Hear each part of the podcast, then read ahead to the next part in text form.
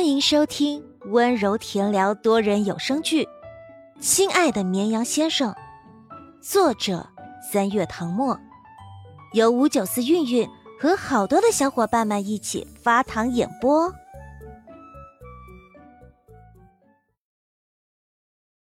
第三十三章，你的脸为什么这么红？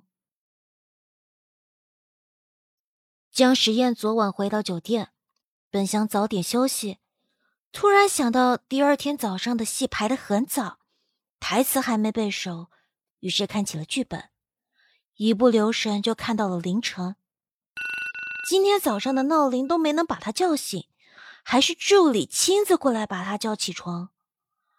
到了现场，趁着化妆师给他化妆的功夫，抓紧时间小睡了一会儿，结果刚睡醒没多久。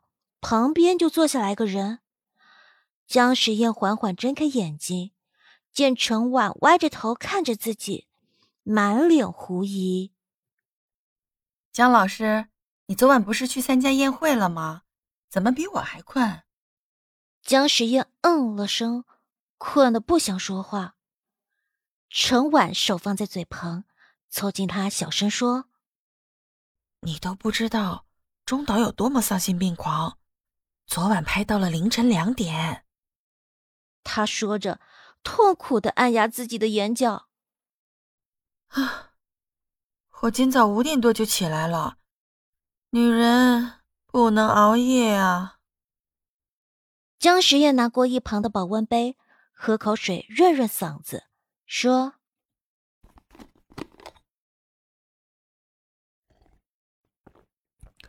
啊，放心啦。”今晚就轮到你休息了，我熬大长夜了。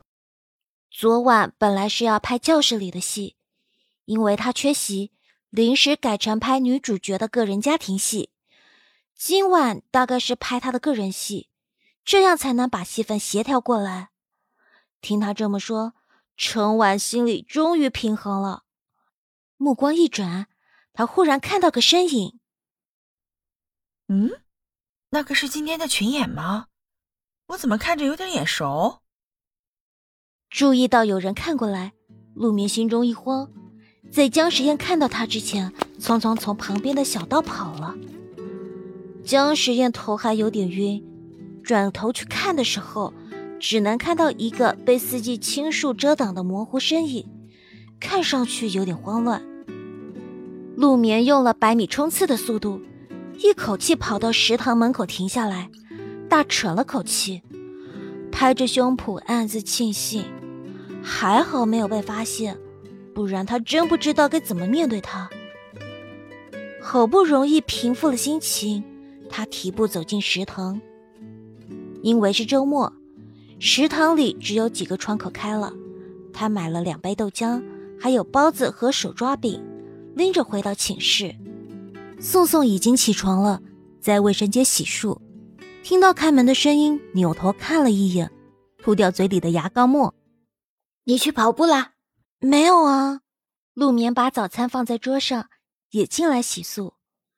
他低着头，拿出杯子和牙刷，挤了一点牙膏，挤了满满一杯水。宋宋盯着他看了一会儿，那你的脸为什么这么火？有有吗？陆眠抬起手背贴在脸上，果然有点烫。他嘴里含着牙刷，跑出去照了一下镜子，脸真的很红，像熟透的番茄。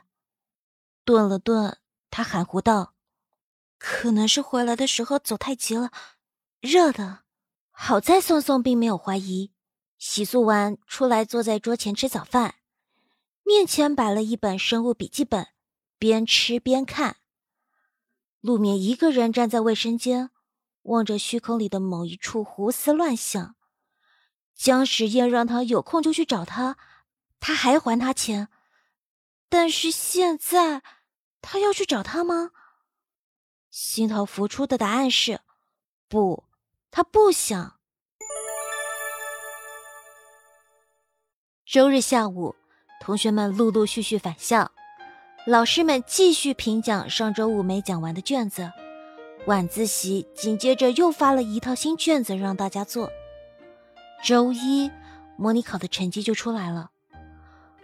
不过这一次去办公室拿成绩单的不是班长江夜行，而是数学课代表林书山。他被英语老师叫到办公室单独谈话，出来时刚好遇到张永超，他就让他把成绩单拿到班里。林书山在路上已经看过自己的成绩，感叹：难怪英语老师没有以前那么凶，原来他这次英语考的还不错。八十六分，比起之前总是在六七十分徘徊，这次算是向前迈进一大步。看完自己的，他又看起了别的同学的成绩。陆眠和江夜行这次居然……刚走进教室，一个男生就冲过来勾住他脖子，视线往下。哎，你在看什么？我操，成绩出来了，快让我看看，我考第几名？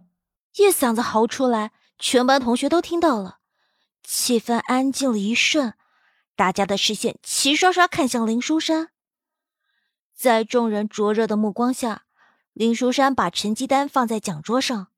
想知道成绩的，自己过来看。离他最近的那个男生一把抢到成绩单，为同学们播报最新消息。号外号外！我们的班长和学习委员并列第一，考了七百二十三分。大家热烈鼓掌！台下的同学们除了震惊还是震惊，纷纷看向两位主角，并列第一，这算是打破记录了吧？以前大部分都是江夜行得第一，陆眠偶尔会超越他。自从进入高三，陆眠就奋起直追，每次都跟他的分数咬得很紧，也就是几分的差距。时不时就会超过他成为第一，但到目前为止，两人从来没考过一样的分数。照这样下去，他们不由怀疑，今年的理科状元会不会来个双黄蛋？陆明愣了一瞬，回头看向江夜行，他也正看着他，两人相视一笑。江夜行说：“恭喜。”陆眠说：“你也是。”宋宋看看同桌，又看看班长大人，翻了个白眼。拜托你们照顾一下我这个学渣的心情好吗？我谢谢您嘞。陆眠已经知道自己的成绩，不着急看成绩单，于是对他说：“你不去看一下？”宋宋呼吸一滞，刚才吼人的气势不复存在，从桌上拿起一本书盖在头顶，可怜兮兮的说。我不敢看，我紧张，我忐忑，我怕又考砸了。他两根手指捏着陆眠的袖子，轻轻晃了晃。绵绵，你去帮我看。陆眠摇头叹息，放下手中的笔，起身走上讲台。小小的讲桌围了三层，都是看成绩的同学。他等了好一会儿才挤进去，将成绩单拿到手里。最先看的是宋宋的数学成绩。期间，宋宋一直趴在课桌上，双手抱头，连抬头看陆眠的勇气都没有，生怕他带来噩耗。片刻后，陆眠回来了，坐在他旁边，他故作严肃的清了清嗓子：“宋宋同学，你不是想知道自己的成绩吗？”你捂着耳朵让我怎么说？宋宋松开一只手，听见他一字一顿道：“恭喜你，数学一百零九分，总分排名第十二，再努力努力，北京外国语大学没跑了！”啊哈哈哈哈哈！宋宋激动的跳起来。恰在这时，张永超走进教室，被刺耳的尖叫声吓得手一抖。保温杯差点拿不稳，皱了皱眉头说：“我说什么来着？要戒骄戒躁。”宋宋才是真的被吓一跳，忙坐下来竖起资料书挡住脸。张永超站在讲台上目光扫视一圈终于忍不住笑了哈哈哈哈试题虽然简单但大家的发挥还是超出了我的预想。高考就这么考一点问题都没有。压抑了这么久老师的话仿佛一个鼓舞全班都沸腾起来本集结束请继续收听下一集。